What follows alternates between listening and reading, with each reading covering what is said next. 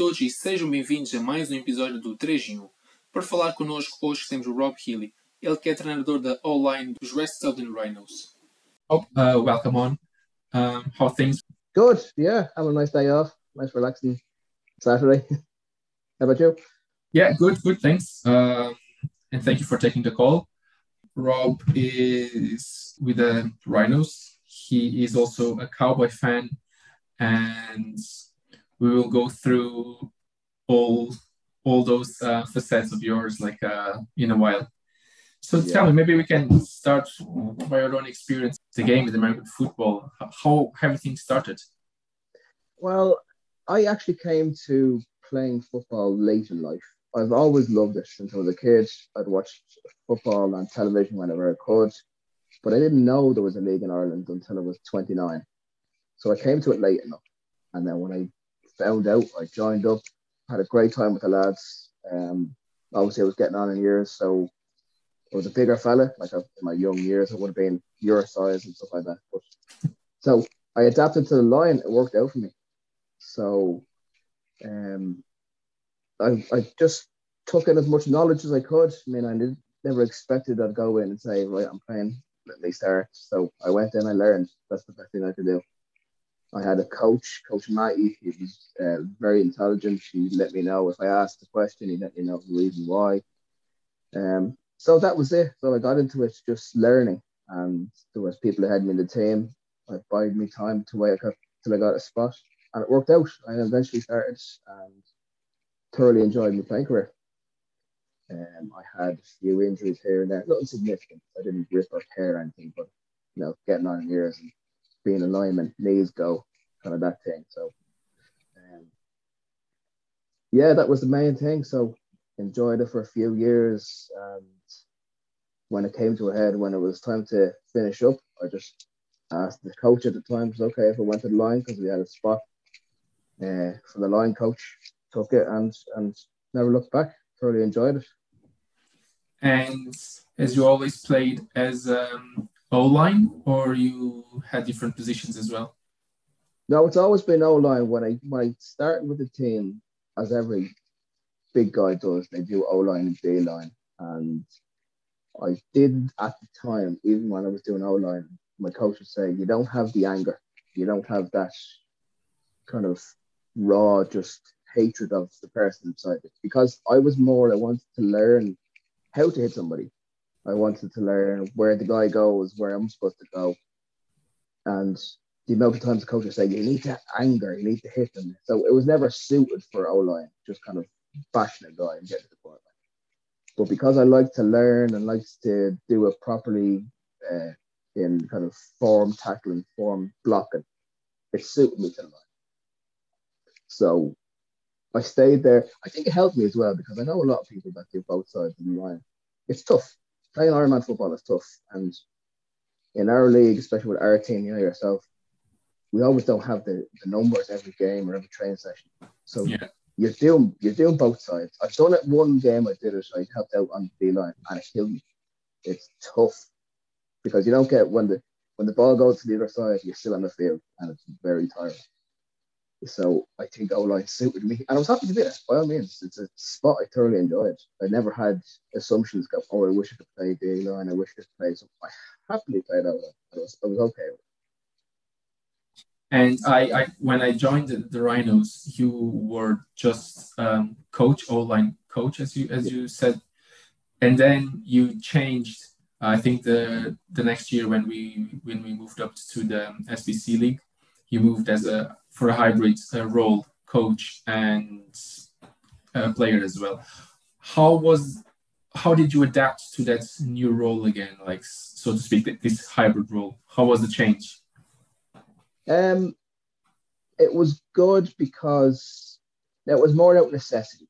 I didn't go back and say I fancy playing again. It was more out of necessity from lack of players. Um, I'd see like as a coach, I'd say we don't have enough players. I feel like I can do it. That if I put myself in there, I can do a job and help out the lads. I can back people up. If I need to come in, I will. I'd also, because I was coaching players for a couple of years, we were all on the same board. We all understood each other. I knew I was talking about when I was teaching these lads or showing them the way that I would do it. That I just slip right in. We all know what the man beside was doing. So even when I came back, I had always played in my career right tackle. That was where I was. It worked for me. I fit in there. It was perfect. But when I came back, I was playing different spots. I started the first game back as a center. I've always been able to snap the ball. It's it's it's it's handy enough. So when I first came back, I was center. It was fine. I snapped the ball and we won the game. Um, but after that, other players rotated. I went to guard. I went back to tackle. So it worked. It was more necessity, but I felt at that point being a coach and being a player was um, it wasn't a choice. It wasn't something I said I fancied doing. So I just said it needs to be done, and I, I was happy to. By all means, it was tough because I couldn't see the problems that the O line were having from the side of the field. I was in it too much, and I was having to rely on other coaches to say, "Well, here's what's next." That would be one issue I had with just not being able to see everything as it was. Like I was on right tackle rather than there, and I couldn't see what was happening with the side of the field. So when I came back this time, um, when I when I said to the other coaches that I'll probably need to play, you'll probably need a new O line coach. And through a few issues, I ended up doing the same thing. again. Um, do you find do you find hard to establish that separation between Rob the coach and Rob the player, especially when you're trying to teach something to the lads? It's I wouldn't say it's so much as a player, but I've always had expectations of myself. And I get annoyed if I don't meet them. If I miss a tackle, if I miss a block, if I don't go where I'm supposed to, or the play blows up. As a coach, you do it yourself, but you're also dis- not disappointed, but you also want the other lads to do it. You've taught them, you've showed the way to do them. So you expect what you expect of yourself out of everybody else. You know what I mean? Yeah. You have your own high standards. You, you expect everyone else to fit those standards. On the sideline, it's not so much because if something goes wrong, I can say, come off the field, lads, let's talk about it. But when you're on the pitch, you can't really because you're part of it. You can't see how it's going wrong. So as a player, if it messes up, it's messed up because of you as well. Yeah. I'm almost giving out to myself, you know what I mean? Yeah you you part of you part of the, of the of the mistake, so to speak. Like if exactly. the yeah. the unit goes yeah. to the opposite side that it was meant to be, then it's you're part of it as well. Is that what you mean? Yeah, exactly. So if I don't meet my standards and everyone would meet their standards or my standards, we have to find some way that it can all kind of. As a coach, you have to say it's my standard.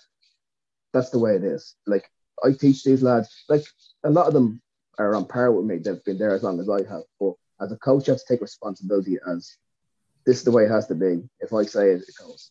It's it sounds bad. It sounds like you're being a bit of an arsehole, but it's not.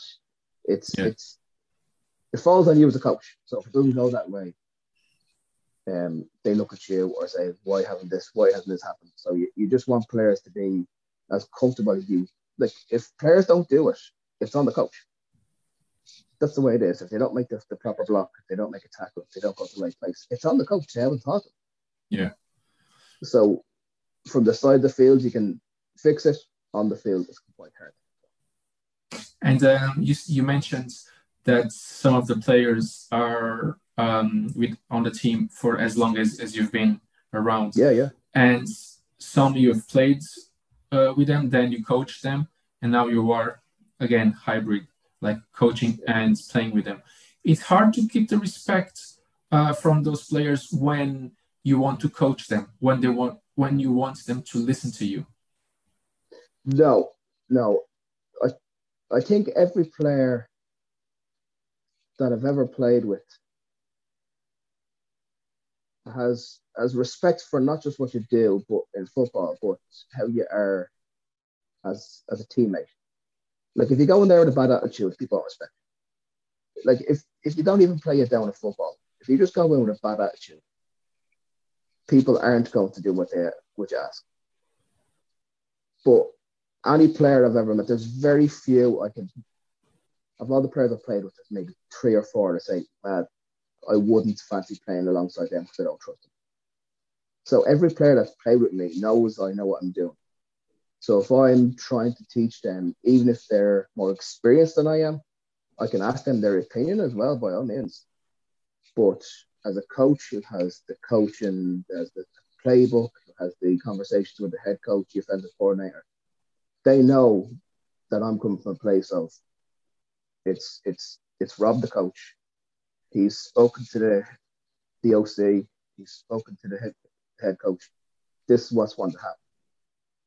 Like you know yourself, you you know Barry Bolton. He's there as long as I am. He's been yeah. the offensive line coach. He's been the head coach. But we still talk things through as if I'm as if I'm the be all and end all because he respects the position. Like yeah. if I say to him, Barry, you've missed that, or Barry, don't do that, he'll go, yeah, yeah, okay, okay. It might sound like, oh, there's Rob talking to Barry who's been there 15 years, but he respects the position as I did when he was coach, as people before him have done when he took up the mantle. I think it's people call me coach. It sounds weird. Like, hey, how you doing, coach? How you doing, coach? It's weird, but I I do the same thing with other coaches. I've done the same thing with previous coaches. It's a good thing because people recognize position, but it's a weird thing because like your mates call you a coach. Yeah, it's well, I, I, called you coach for when I first started. I called you coach. That's what um, I mean. Yeah, like even yeah. people who are more who, who, I've been on the team with, they still just say it, and it, it is a respect thing. It's not. It's not a gimmick. It's not. They don't see it as a oh, Rob the coach. Let's call him. They do respect it. And it's yeah. a good thing within the team. I'm not too sure if any other teams do, but it's weird having your mates call you a coach. But I do appreciate that they've gone up their way to respect the hierarchy, if you know what I mean. Yeah, yeah, absolutely, hundred percent. Sure. Like when when I first started, um, as you mentioned, Barry was the head coach, and through the entire season, I, I kept calling him coach, even when I was on the field with um, with Barry. Was yeah. coach, coach, coach, coach here, coach there. Like that's that's how I um who I dealt with uh, with him and even yourself. So that I, it's not that I, I saw you as, as a superior just for the hierarchical point of view, but also the, yeah. the, the, respect part. Because at the time you, you were only uh, coaching, you weren't playing the, oh, my first year with with the Rhinos. So that's yeah. why I, I, like. I don't know. I always was taught to keep that uh, respect in terms of your role, my role as a player, as, yeah. as a coach. So that's that's why I I don't know if other lads might be different, but just well, it's it's it's a weird thing because it's kind of a thing where you're taught as you're young, give respect to your elders. But there's players that are older than me, and they still call me coach. It's I think it's more respect of of the person who's doing it, what they think of you as a person. Like I said, if it was just a person who came out and had a bad attitude, you'd almost have a I don't want to call him coach because he's I don't respect him. Yeah.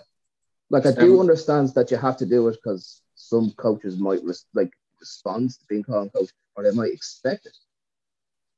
But if a player comes up to me and says, "Coach, what do I do?" I'm not going to say, "Oh, call me Rob, call me Rob." It feels weird. But I understand that that's just the way they are. That's, that's fair enough. Maybe. Yeah, and sometimes it's almost like a in a in a sarcastic way, like coach. It can be, yeah, yeah. yeah. Okay, coach. yeah. Um, and when when you ha- when you get new players, from from each off season, what would you prefer to to to get? Like a player that is like a, a proper rookie, never played before, and, and you can teach him and shape him the way you want, or a player that that's just arrived from from another team and he might have some tendencies that you don't really like and you want to reshape him, but it's it's harder than with a rookie, what what would be your preference if, if you know what I mean? Well, I always like to do on an off season, even if we get new players, but even even returning players that I've had in the line, day one, go back to basics. How your stance is, foot placement, where your hands go when you make a tackle or a block. You can teach somebody who doesn't know anything everything. It's hard to unteach somebody who has bad habits. Like if we got a player from a rival team who just happened to move into locality said, I fancy playing with you guys, and I said, sure, show me what you got. And it's bad technique. You almost have to go back to step one. Yeah. To show them their foot position, show them hand positioning, show them reading where the linebacker comes down, blitz, and all that kind of stuff. So it depends on the level. It depends on how willing they are to change. If if they have those bad habits, they need to understand that yeah, it might have worked for you where you were before, but this is a different team. You need to change. If they're not willing to change, that's a problem. Um, but that's the same with anybody. If that's the same, if if the five lads, the five lads I have on the line at the moment, if I said, listen, your stance is wrong, can you just change it? If they say no, it's to be a problem. It doesn't have to be someone from a new team or a, a rookie. Anybody who's not willing to change something or willing to learn something new, it's an issue. But then if you have someone coming in brand new, never touched a football, like I did when I started, as long as they're willing to learn, that's fine. If they think they can just wing it, then you have a problem. But I don't yeah. think many rookies are. Rookies come in and say, I don't know anything to teach. That's fine. I don't think it's easier or harder. It's just a different way of coaching. But literally, day one, if you have a rookie day, start from the beginning. Foot position, hand position, stance, come out your stance, how you block, how you pass, pro. It's all the same. Everyone has to learn. Whether it's the smallest thing. Like you know Fozzie. Fozzie's yeah. played left tackle since nearly day one. He has a weird stance. It annoys me. It really does. It's, his back foot is too far wide, but it works on. And I've spoken to him about it, and he says, "Listen, I'll work with you on some things, but this feels good to me. So that's it. It feels good to him. So we can work on other things and how he gets out, if he drop back pass, if it's making a step forward. But if it feels good to him, I can be kind of I can give it to some. Yeah. Because I can see how he's he's the best left tackle I've ever seen play. He's so good he's so fast. He's very smart. Whatever you say about fast, he is smart in football. Um, so I'm willing more than than other players as well to or coaches to give some leeway to things that might work that I don't see working. Someone of Fozzie's experience can make that. Yeah, yeah, he can take a, a shortcut um, despite his stance. And yeah, it's funny because Fozzie, I think, was the the Rhinos player that was um, mentioned in this podcast the most. Uh, yeah. we, we, yourself, Ethan, and uh, Dorta as well. We we all in those three episodes we all talked about uh, Fozzie in in different ways and for different reasons, but um, it's a lot of them off the football pitch as well. Yeah, he's a big guy with a big heart. That's, that's yeah, big hair. Sure. yeah. Uh, and have you ever encountered a player, either a rookie or a new player from from that just arrived from a different team, with a bad attitude that you say, "Sure, I can I can't work with you. Just just go away." I have, yeah, but it's not as obvious sometimes. Sometimes you get players, and I was told this even before on my first day when I joined the Rhinos. Some players come down because they want to say they're American football. They come down, they want a picture in a kit, they want to put it on social media. That's it. That's all they want. They're not willing to learn. We've had I'd say three or four lads that have come down the line have got that. And yeah, it should be tough. They they'll train, they'll get ready for a game day, picture in the kit, and then they're off to Lululand. They don't care about the rest. That annoys me. But if you want to be a football player, by all means, if you want to put a costume on, go rent one. That attitude annoys me. As if people are coming down to willing to learn football, not so much. If they're coming down to play, they want to learn. Some different characters. People have different personalities. Um, as long as they're willing to listen, that's fine. But I don't think I've had many people that just will talk over you, tell you you're wrong, tell you that they're not doing things. I don't get much of that. But the main one that annoyed me was people coming down. I, I know three specific people that have done it, but they've come down and just say, "Oh yeah, I want to play," but as soon as that picture's taken in the kit, they don't care. They either don't train properly, they don't come down, or they've got an injury all of a sudden that's taken them out forever. It's, it's, it's a game, it's a, it's a career-ending injury, and they've got, got the picture on social media. Yeah, that's the one I get. And rookies or even veterans? Um, two of them are rookies. Another one was a lad who had I think tried out for a different team and didn't work out, or they they'd read as bullcrap as well. Um, and the same thing, he'd come over and said, "Oh yeah, I've, I've a bit of experience, but a big, big experience with him going to the other team and being told to go away." Um, but yeah, it's generally rookies who just hear American football wants that bit of want to tell a story, want a bit of gravitas, want to be able to say, "Oh, American." It's a weird thing to play in Ireland. People don't even know a league exists. People don't know that we play here. Um, so for someone to say, "Oh, I play the football," it might give them a bit of kudos where someone might think it's an interesting story and they have the pictures to show for it. And yeah, I look good and all that stuff. Um, and we do. We look good in uniform. We look good on the sideline, hold our helmets with our kit and our gum shields. It looks interesting. I have I have people ask me about it because I've got the stuff. I've got people come down and saying, "Oh, I never knew it existed." It's great. And by all means, I'd like to pay. But if you just want that look, as soon as you get your first hit, you'll know if it's you, for you or not. And these people, they got hit. Like my first hit was Nick Newby. You'll know Nick Newby. Yeah. Nick Newby, when I joined, was 45. And I thought, well, he's a 45 year old man. He absolutely trucked through me. I was like, this is going to be brand new. This is going to be something else. This isn't what I expected at all. Like, you, you, you'd watch football on television, people are close and they hit. This was a, a, a man who was closer to to his 50s and he absolutely got him. So yeah, as soon as you take that first hit, you know if it's for you or not. Yeah, I sure like every every mud ball when when Nick puts the pads on, I I'm glad that I play yeah. on the defense next to him. yeah, yeah, completely. and why why do you think now that you that you touched that subject? Why do you think um, the the sport is not um, as popular in or or popular in the sense that people don't know it that it even exists, the league exists in Ireland. Um, why do you think that is? I think there's a lot of competition for sport. Um, rugby is a big one. So the kind of players that would be good at American football usually play rugby. And because rugby is such a it's a high prestige sport in Ireland, and actually it, you can actually go places. It's not just you play a bit of rugby and it's cool. You can actually go places.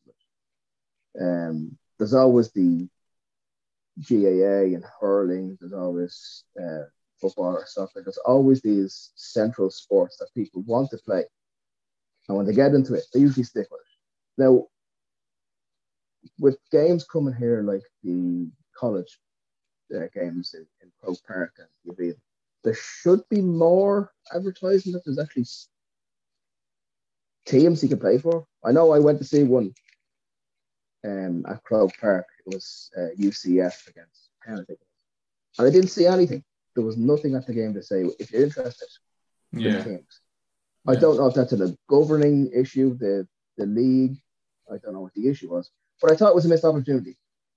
I thought it was kind of thing that if you go, people watch it, they say, ah, yeah, we didn't know this was on. It's a good bit of fun. There could have been a kiosk, a booth, something to say, listen, if you enjoy that, sign up, give it a go. If it's not for you, it's not for you, but at least try.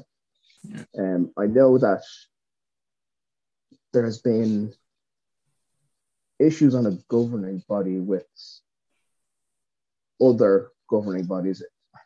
It gets complicated. It's stories I've heard, but I do think that whatever the problems there should be just ironed out and raise the sport.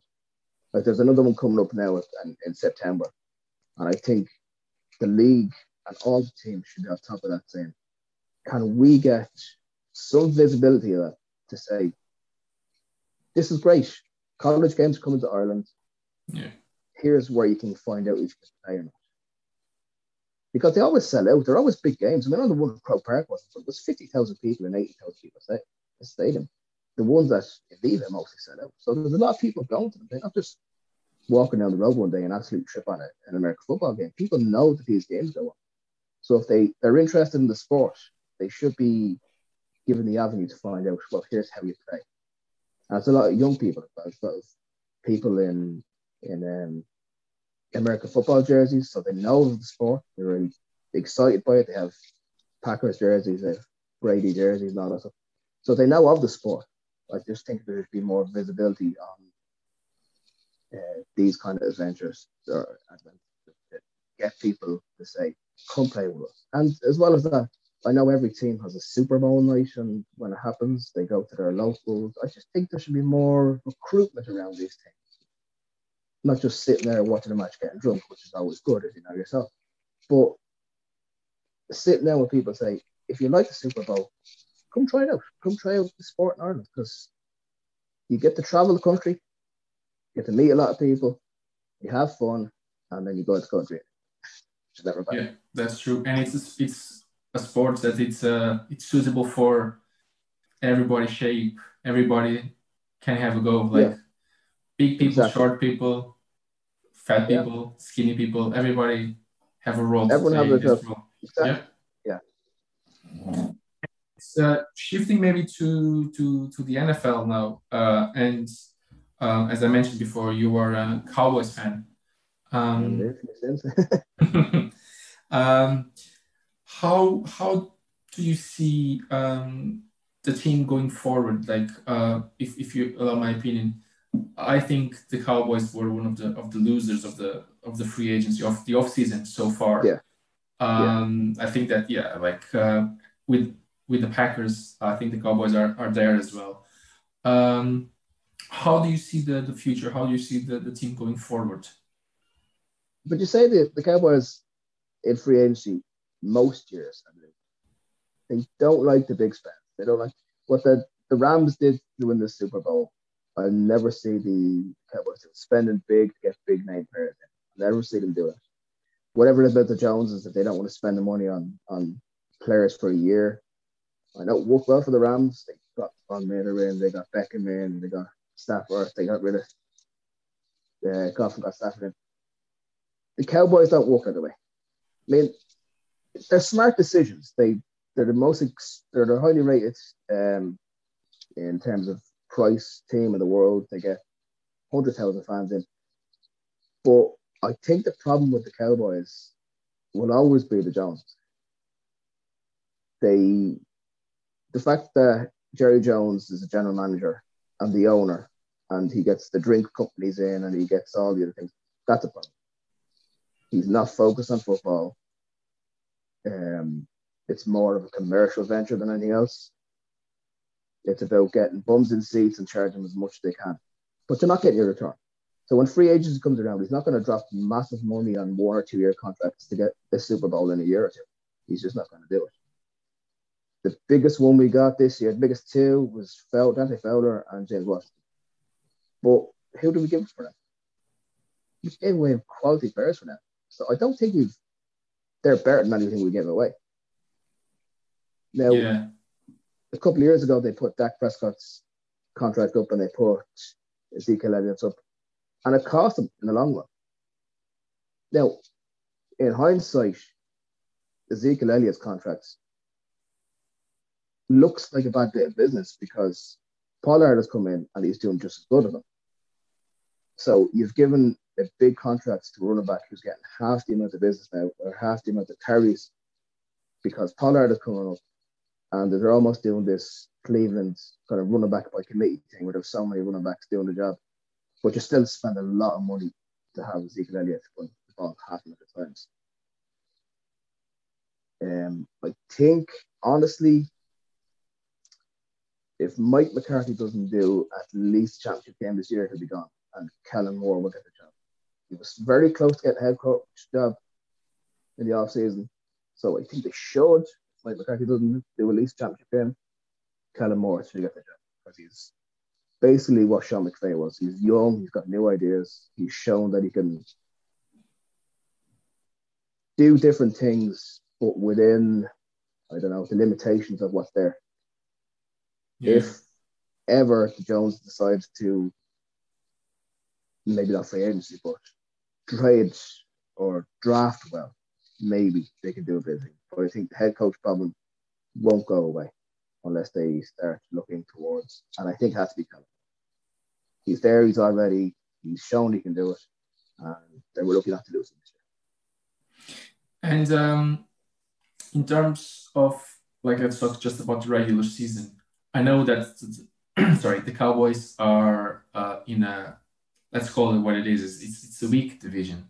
Oh yeah. Uh, yeah. The Giants won't go anywhere. Uh, the Commanders, I don't know, they're a bit of a mess, and especially with all these scandals coming up now and all yeah. that. And uh, and then the Eagles. The Eagles are, are a question mark. Um, Jalen Hurts, he showed some signs of being a, a, decent quarterback, but then other times he's like average. So the Cowboys, by def- almost by default, they will they will win the the division.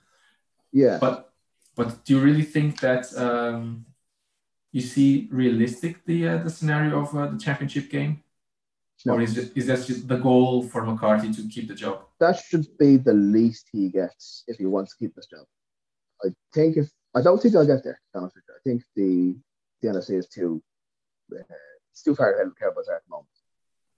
So if he doesn't get at least that on a whim and a hope, if he doesn't get it, like I said, he'll they'll get past the, the division. If they don't, it's a big problem. Very big problem if they don't win that division. Um, but I don't think they have the the the legs in, in playoff games. They just don't have it. So if they get to the playoffs, I think they just they collapse. I don't think they have the the mental fortitude because they don't get there that often.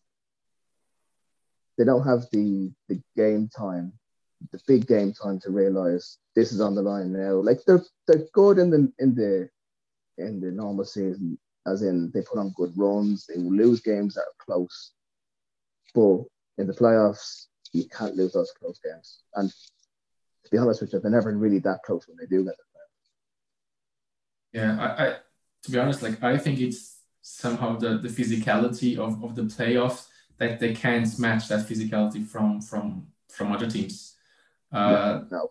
Especially now with the O line like being almost average compared to the O line that the Cowboys yeah. had like what three four years ago. That was probably the number yeah. one number one in the league. And obviously players are declining. They let uh, Landon Collins go. Um, so I don't know. I, I, personally I just think it's that physicality um, that it's not there in the team. And mentally speaking as well like because um, hitting people and stuff like that it's not just like you throwing your body against somebody it's yeah. in, in, your head as well. You need oh, a, yeah, kind of a mindset and that's that's what i think that's that's why the, team doesn't doesn't go further i think i've noticed from the cowboys. The cowboys have had a line the old line for so many years but defenses have changed in the last couple of years. There's there's a lot more like edge rushers used to be big, massive dudes. Like Micah Micah Parsons is is the new kind of edge rusher. I know he was brought as a linebacker, but he's a new kind of edge rusher, and he's so small comparatively to someone like um insert name there. um, comparatively to old style edge rushers, he's so slight and he's so strong. It's not the big guys up front that it used to be, and I don't think the Cowboys know how to deal with that they're still kind of hoping just batter the big guys. They're expecting fat guy and fat guy. Let's be the fatter guy. Let's be the stronger guy. But there's so much speed in the uh, in the line now. Like the interior, you'll have the big guys. You'll have um, you have the big guys to try to get through the middle. But on the outside, you're just it's just so much speed, and I think tackles that the uh, Cowboys tackles just can't deal you'll see you'll see so many games that that Prescott's just moving forward into the pocket because the is crushing on the outside, and then you get pressure in the middle. Most times he got sacked and pressured last year, last two years. Um, and you worry for him because after the big injury he had, getting tackled that times. So worrying. But on the flip side of it, look at the figures that the Cowboys had on defense. They're not getting any sacks at all. That's a problem I'd have as well that the the numbers aren't there for for what you'd see in, in the league because sacks are big business nowadays. You know, I mean, it's it's where you yeah. get your paydays. It's where people get the numbers. It's where the show reels on on on the the networks and stuff like that. The Cowboys just aren't getting the pressure, and by all means, they're not getting big sacks. So that's when you're losing stuff on third downs. Third downs are very that's a frustrating. And as far as um, Dak Prescott goes, do you see him as a, a franchise quarterback that the the Cowboys need uh, going forward, or you think that he's not as good as his contract might suggest? I'm on the fence at the moment. Last year really kind of made me question because I understand definitely that he's come back from an injury and he might have a bit of hesitation. That's fair. But sometimes his his play reading is reading where the ball's going, who's going where, he throw balls that just weren't there. I just don't trust his decision making. And I don't know if it's just the confidence from the injury, if he's just not fully confident to put himself in the game as much as possible. Some of the decisions he made were questionable. I did the season that he got injured in the season before, he was definitely what he was earning. He definitely deserved that bumper contract. But last year, he can put it down to the entire team. Like you said, the O line, he didn't have much uh, protection. But I think this year, this year will show if he's worth it. And I wouldn't be surprised next year if they look for offers if he didn't have a good season. Because so? it's if he's not shown that he's if he's not shown that he's he's kind of 100% sure about his decision making, I wouldn't be 100% sure about. It. When he throws the ball, most of the time they're good passes, but you can see him when he's pressured.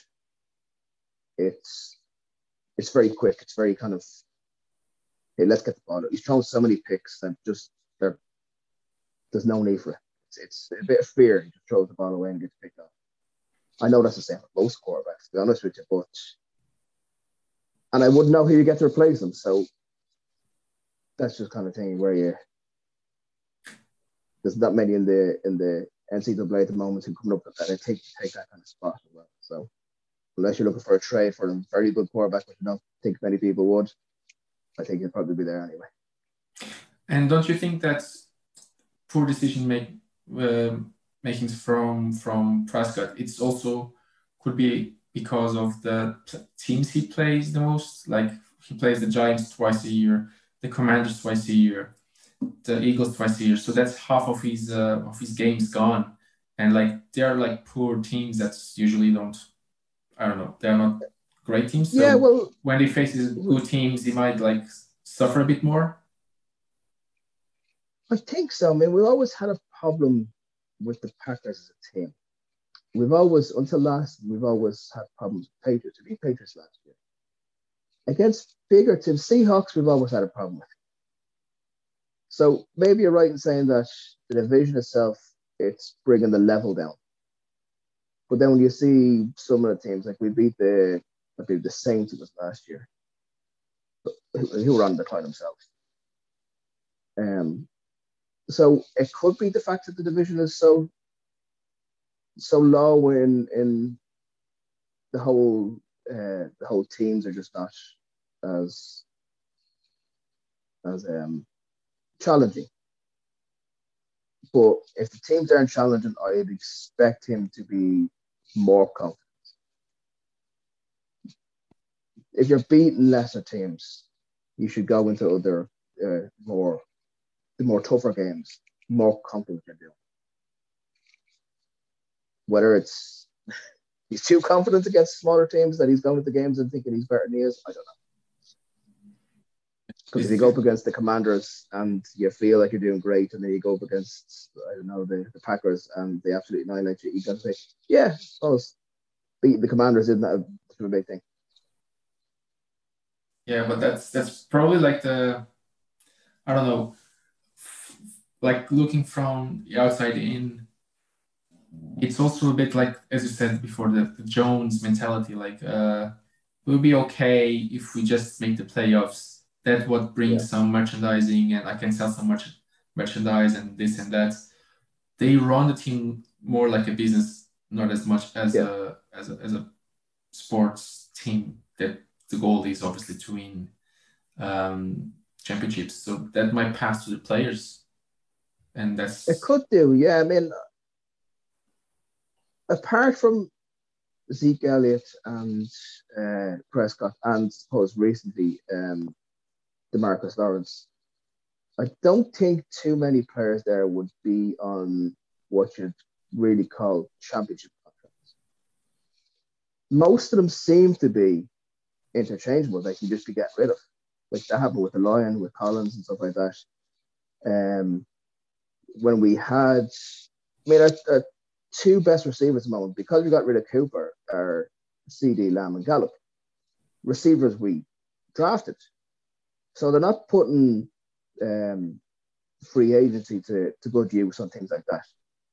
So who's to say that when CeeDee Lamb and and Gallup's contracts come to an end, they're going to want big contracts, and the Jones are going to go, well, no, we'll just trade, or so we'll just draft you again, basically the same player. They're not putting the the money into the player contracts. They're just hoping that when either the draft comes around and they get like the, the Amari Cooper trade was a weird one. They traded the first round pick for him.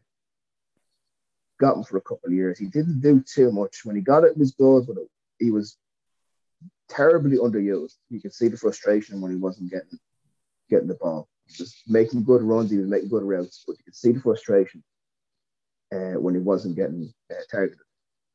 And then they shipped him for a fifth round. I'm pretty sure they would have got a better trade for him somewhere else. I don't know if they just want to get rid of the money and just say we'll take what you get. But there was other receivers going around at the same time that got uh, yeah. better trades. So it just seems like they just don't want to pay money.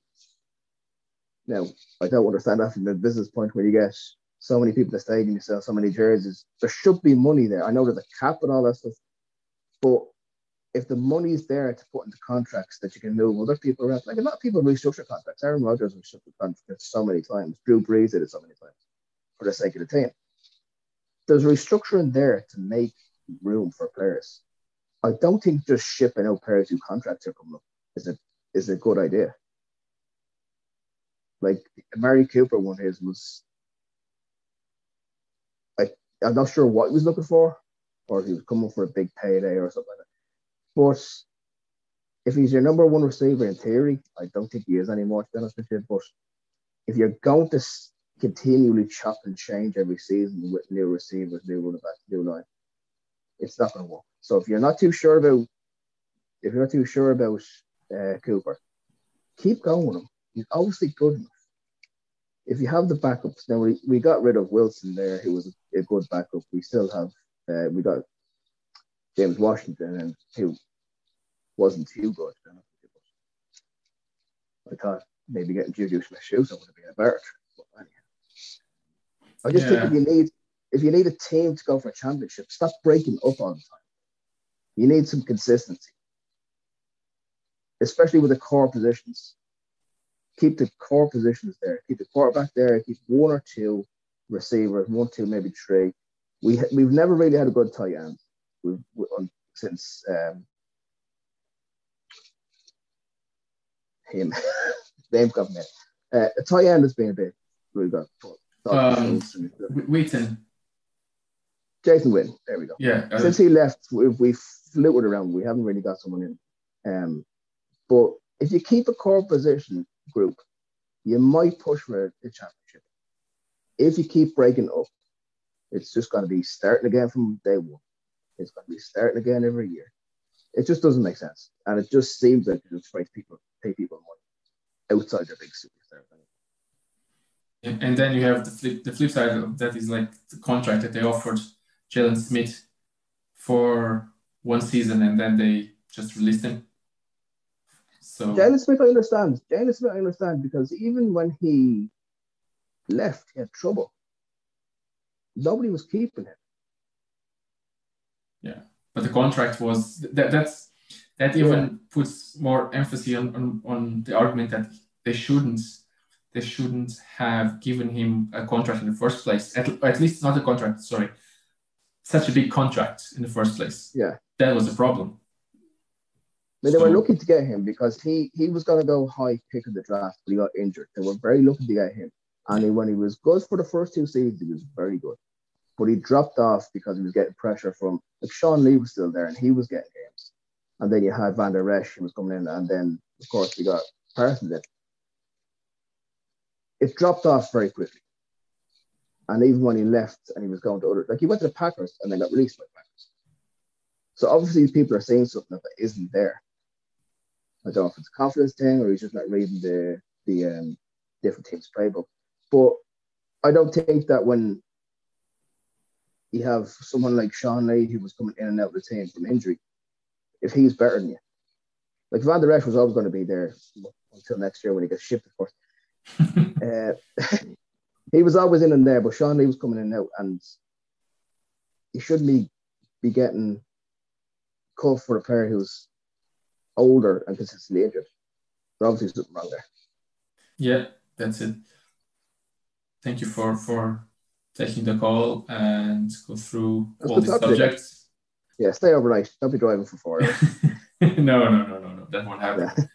And look, thanks once again, and uh, best of luck for for the rest of the season. And you for the rest of, of, of the podcast. Yeah, thank you. Thank you very much, Rob. Excellent. Appreciate it. Thanks, John. Chega assim ao fim mais um episódio do 3 de 1.